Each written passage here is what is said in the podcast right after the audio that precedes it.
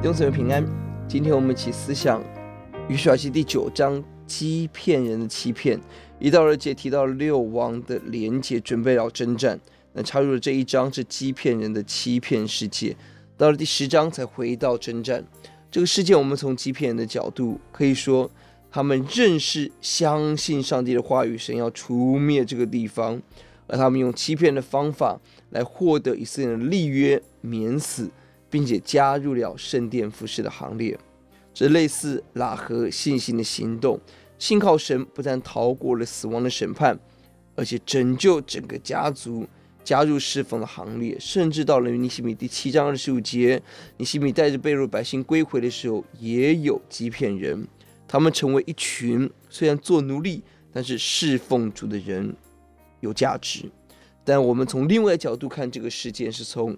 约书亚选民的角度来看，上帝清楚的命令要除灭这些民族，但约书亚一时大意，没有细查，就与欺骗人立约。后来要信守承诺，而无法将这些人杀灭，违背了神起初的启示，无法完成神的工作。原因在哪里？第十四节，以色列人受了他们一些食物，并没有求问耶和华。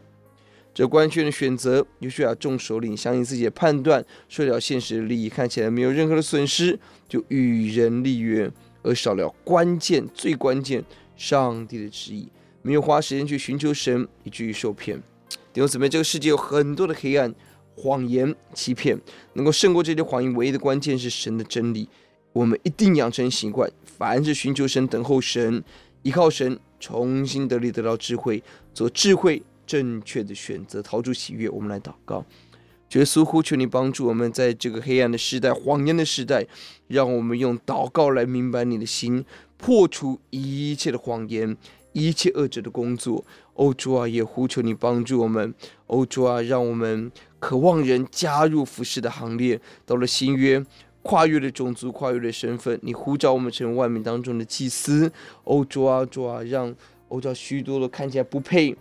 不在神的哦救恩当中的人，可以得着你的福音，求主拯救怜悯，听我们的祷告，奉耶稣的名，阿门。